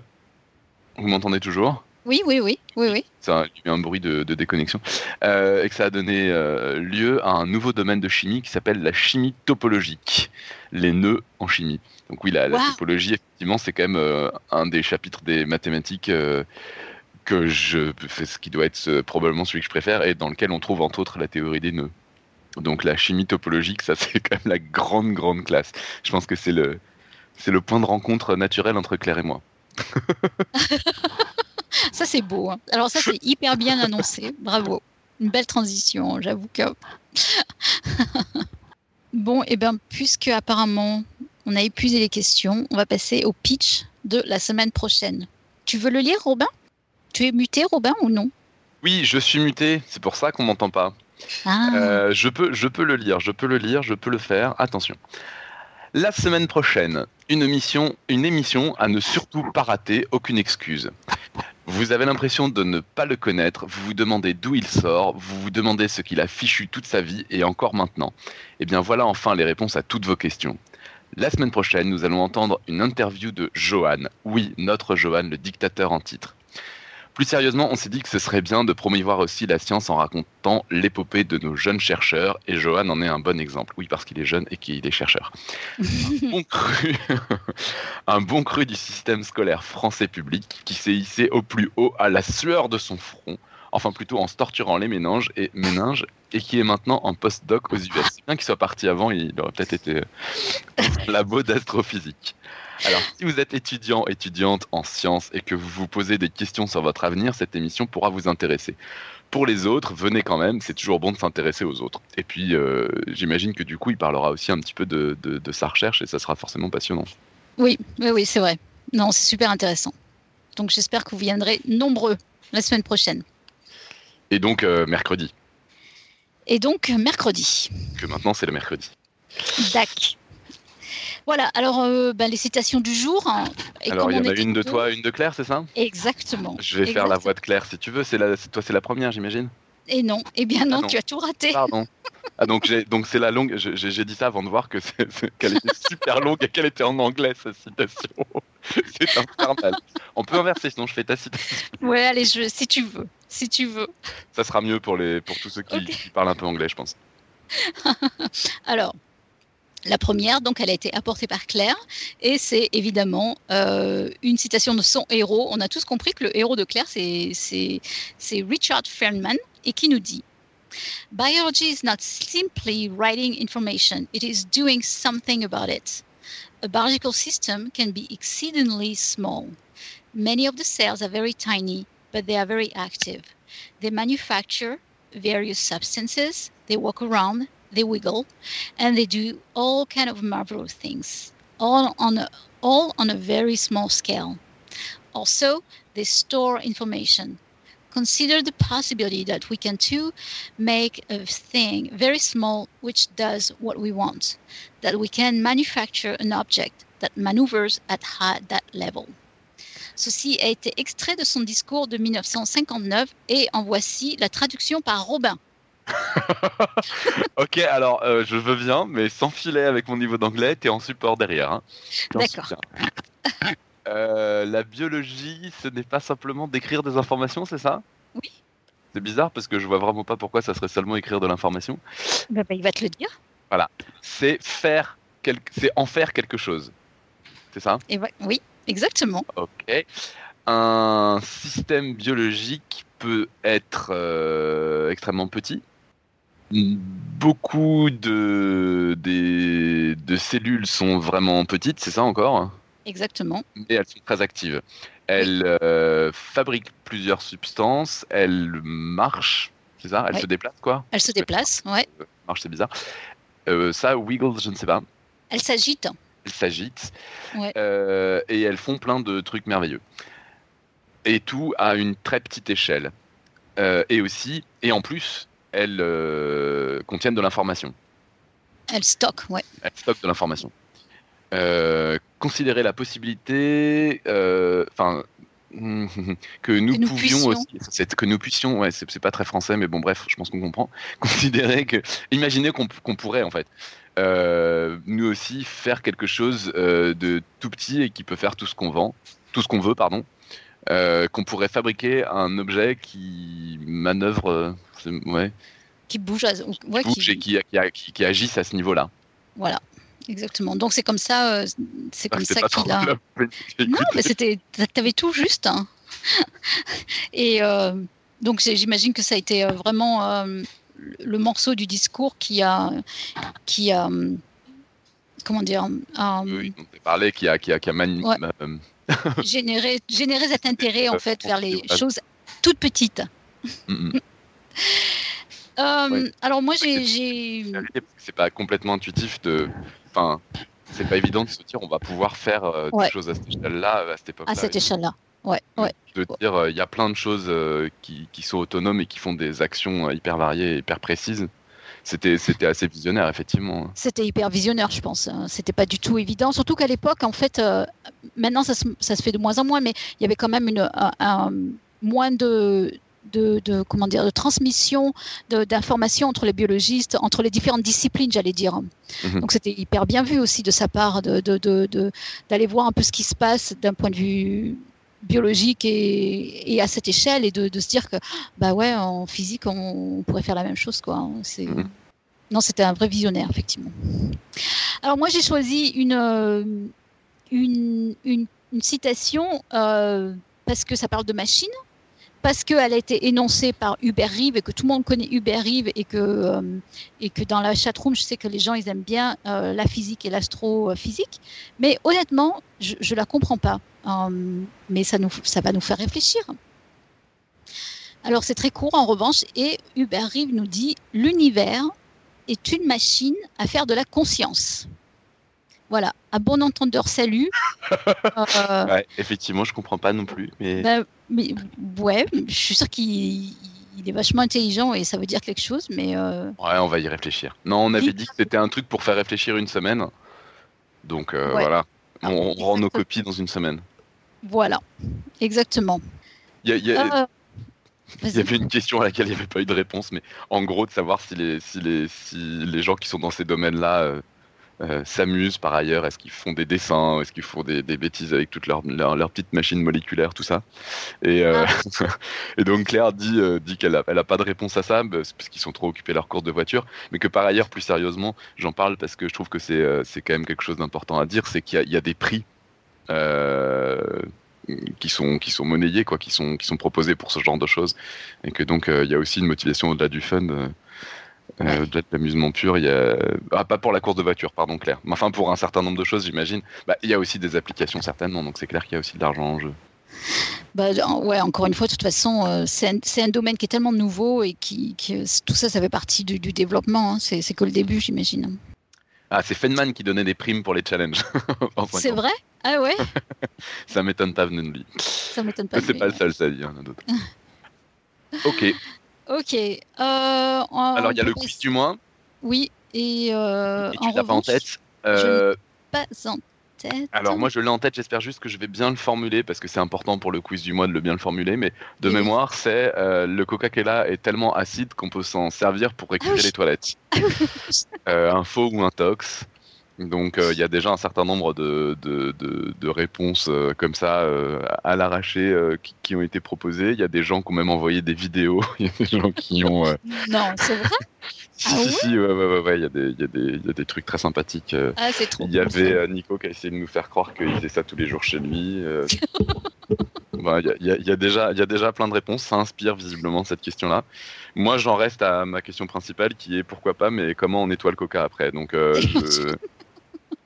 Je, je, sais pas, je, je, vais en rester là, je crois que je vais pas me renseigner, je vais attendre la réponse officielle d'Alan, qui arrivera donc lors de la prochaine roue libre. Euh, je ne sais plus quand est-ce qu'elle est prévue. Je crois que ouais, je sais plus non plus. Hein. J'ai envie de dire en, en, janvier, mais je suis pas sûre. Probablement début janvier, je pense, ouais, quelque chose comme ça. Ou mm. fin décembre, on verra. Ok. Ensuite, bah, on, plug. Ben, on, plug. On plug. Tu veux que j'y aille ou euh? Alors, euh, le plug du, du moment, c'est euh, Alan. Alan qui est très fier d'annoncer le lancement de sa nouvelle formule de Shots of Science, euh, des coups de science en, mauvais français. Donc le, fabuleux projet de Stéphane Debove, qui est l'actuel président du Café des Sciences. Donc la nouvelle version de Shots of Science a été réalisée en partenariat avec Big Bang Science. J'imagine que vous connaissez tous. Oui, j'espère. Oui, oui, oui. Dans le doute, on peut quand même rappeler que c'est l'entreprise euh, d'Alan et Karim qu'ils ont créée depuis un petit moment qui fait de la com, de la communication en sciences. Qui essaye d'aider tout le monde à faire de la bonne com de science. Oui. Donc trois fois par jour, retrouvez une information scientifique au format très court qui fait la part belle à l'image. Euh, donc euh, notamment, euh, on va vous donner les liens plus tard. chaque shot, donc cette injection, a été soigneusement vérifiée par l'équipe et renvoie à des sources fiables où vous trouverez de quoi approfondir le sujet. pour le moment, les shots sont disponibles en français et en anglais. D'autres langues langues seront ajoutées très bientôt. Les utilisateurs peuvent faire connaître leur opinion sur les histoires avec un petit pouce vert ou rouge. Alors, si vous êtes amateur de science curieux ou que vous avez tout simplement envie de soutenir le projet, filez de ce pas sur, euh, donc on a un site web, un site Facebook, un lien Twitter et un, compte Instagram. Euh, je ne sais pas si Pascal peut nous mettre ça dans la chat room, j'en sais rien. Euh, mais en tout cas, ça sera dans les, dans les notes d'émission. Donc, euh, abonnez-vous partout et invitez vos amis à vous abonner. Alan indique encore que certains de ses amis, pas du tout intéressés par la science, euh, lui avaient fait remarquer que les séduire avec des émissions qui durent 60-90 minutes, c'était un peu beaucoup leur demander. Et c'est pas faux. Mais avec Shot of Science, ils n'ont même plus cette excuse. Donc, ils vont servir la joie, la science, et ce sera leur joie. Voilà. Ça, c'est du Alan, ça. Donc. Ça, c'est du Alan. Euh, ceci étant dit, moi, j'adore. Hein. Franchement, euh, je trouve que c'est vraiment génial leur truc. Euh, je le recommande, mais sans hésitation. Bah, c'est vraiment complètement autre chose que ce qu'on fait, mais c'est très très bien. De toute façon, il faut, il faut de toutes les durées, de tous les niveaux, de tous les. Et c'est vrai qu'accrocher avec une image et un, et un petit texte et un petit truc sympa à, savoir et qu'on peut creuser si on le souhaite, c'est. Mm. Ouais, non, c'est vraiment chouette. C'est vraiment, comme, comme tu dis, c'est super accrocheur. Hein. Leur, site, leur site Facebook, il y, a toujours des trucs. c'est t'as envie de as envie de savoir de ce que c'est quoi franchement et c'est pas du tout évident de, réussir en, une phrase comme ça en une image une phrase de de donner une idée du contenu de donner une idée de donner enfin de donner du contenu déjà en fait. Enfin, c'est très difficile de dire un truc euh, pas faux, accrocheur et qui donne quand même une idée de ce que ça veut dire quoi. Ouais. C'est, euh, c'est, on a vite fait de, de, de, faire dans le dans l'excessif, dans le euh, et là, ouais, ouais. Mm. Mm. Non, non, vraiment, c'est pas du tout évident comme, comme, comme exercice et je trouve qu'effectivement c'est, c'est vraiment bien ce qu'ils font. En toute objectivité, même si. Oui. même si j'ai du mal à être objectif quand je parle d'Alan. Et oui, c'est difficile. Euh, mais mais c'est vrai. Mais c'est vrai. Euh, il y avait un autre, euh, c'est plug hein, qu'on dit, hein, c'est ça. J'ai du mal encore avec ces, ces, mots. Je n'ai toujours pas bien compris ce que ça voulait dire. Le nouveau projet d'Aurélie. C'est une annonce, hein. pour moi, c'est une, annonce. voilà, pas une annonce. Bah, je vais dire annonce maintenant. Ça, merci, tu, tu, tu améliores ma vie. Le nouveau projet d'Aurélie Froger du blog Les poissons n'existent pas. Ça s'appelle Les patates douces et c'est de la vulgarisation pour les enfants en vidéo. Voilà. Alors, on vous mettra les liens aussi. Euh, alors, en revanche, moi, je dois bien l'admettre, je ne suis pas allé voir encore. Je ne sais pas du tout. Euh, ah, mais, je ne euh, suis pas allé voir non plus. J'étais même pas au courant, en fait. peut-être je suis au courant parce que je crois que je l'ai croisé et qu'elle m'en a parlé. je suis pas complètement. Ouais, ouais, ouais. Ben, on ira voir et puis bah, peut-être qu'on va. On, va peut-être aller plus loin dans, dans l'annonce, mais allez voir et dites-nous ce que vous en dites, ce que vous en pensez aussi. Oui, tout à fait, complètement. Mais en tout cas, ça vaut le coup de, de tenter l'expérience. Je pense que c'est une bonne idée. C'est évidemment oui, oui, oui. Bah oui. Mm, mm. J'en profite d'avoir la parole et voilà pour rappeler une annonce que j'avais déjà faite mais que je refais parce que j'en peux plus et l'ouverture est bientôt. Euh, il y a donc l'exposition sur le hasard au Palais de la Découverte. J'en reparle, c'est un scandale, j'en ai déjà parlé 50 fois, c'est la dernière fois promis. Mais non, non, mais tu fais bien, il faut. Hein. Ça ouvre euh, mardi prochain, donc dans une semaine pile. Et, euh, et, en dehors du fait que, euh, alors là j'ai encore plus de mal à être objectif puisque c'est quand même euh, moi qui essentiellement bossé dessus, enfin j'ai beaucoup bossé dessus disons. je pense que c'est vraiment un truc qui peut être sympa, marrant et dans le même genre de ce qu'on disait, c'est-à-dire qu'il y en a un peu pour tous les goûts, tous les rythmes, tous les. Il y a des petits jeux où on peut passer deux minutes et juste être surpris par un truc et puis il y a, si on veut lire des textes, assister à un exposé ou quoi, de quoi passer deux bonnes heures où on apprend plein de trucs sur le hasard vu par les maths et je pense que ça peut vraiment être sympa. Super. Moi, je pense que tu ne peux pas le rappeler trop souvent. C'est pas possible. non, c'est un peu auto-promo quand même, c'est un peu scandaleux. ça, peut, ça peut te paraître à toi comme ça, mais moi je trouve que c'est super que tu le fasses. Euh, un tout petit détail, moi j'ai bien aimé le, doodle aujourd'hui de Google. Euh, je, sais que Google peut être très euh, controversé, mais néanmoins le, doodle de, de Google d'aujourd'hui, je l'aime bien et il rend hommage à un physicien et botaniste alors son nom, euh, il s'appelle Jagadish Chandra Bose.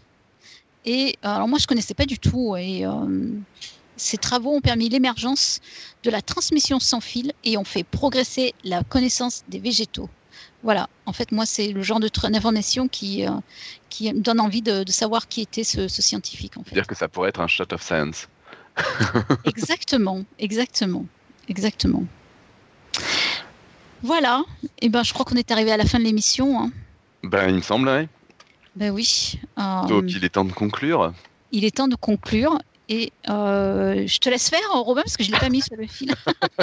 oui, je ne l'ai pas mis non plus. enfin bon, de toute façon, je pense que la conclusion, personne ne l'écoute forcément jusqu'au bout. Mais enfin, comme d'habitude, n'hésitez surtout pas, euh, c'est même pas n'hésitez pas, c'est euh, faites connaître l'émission autour de vous si ça vous plaît. C'est quelque chose qui est vraiment très important pour nous de, de voir le nombre de personnes qui écoutent les émissions augmenter. C'est vraiment un vrai bonheur, c'est un vrai plaisir, c'est une énorme motivation. et puis, bah, ça veut dire qu'en plus, ce qu'on fait euh, remplit bien son rôle, donc c'est vraiment très très chouette si, si, y a des gens qui nous écoutent, même si effectivement on va pas réussir à attraper tout le monde avec des émissions de 60 à 90 minutes. Il y a un certain nombre de personnes euh, qui aiment ça et, et donc ça serait dommage qu'il y en ait qui puissent s'aimer et qui ne connaissent pas. Donc partagez, faites connaître l'émission sur les réseaux sociaux, euh, laissez-nous des commentaires sur le sur le sur le site. Ça aussi, on est toujours très content d'avoir des commentaires. Et puis, euh, et puis voilà, je sais pas, j'ai dû oublier de dire des trucs, mais enfin, dans l'ensemble, c'est ça. Non. Je crois que tu as tout dit. J'ai tout dit. Et, et puis, bah, retrouvez-nous maintenant les mercredis, sauf exception, dès 20h30 pour les, pour les émissions en direct. C'est encore plus sympa. Et d'ici là, que servir la science soit votre joie.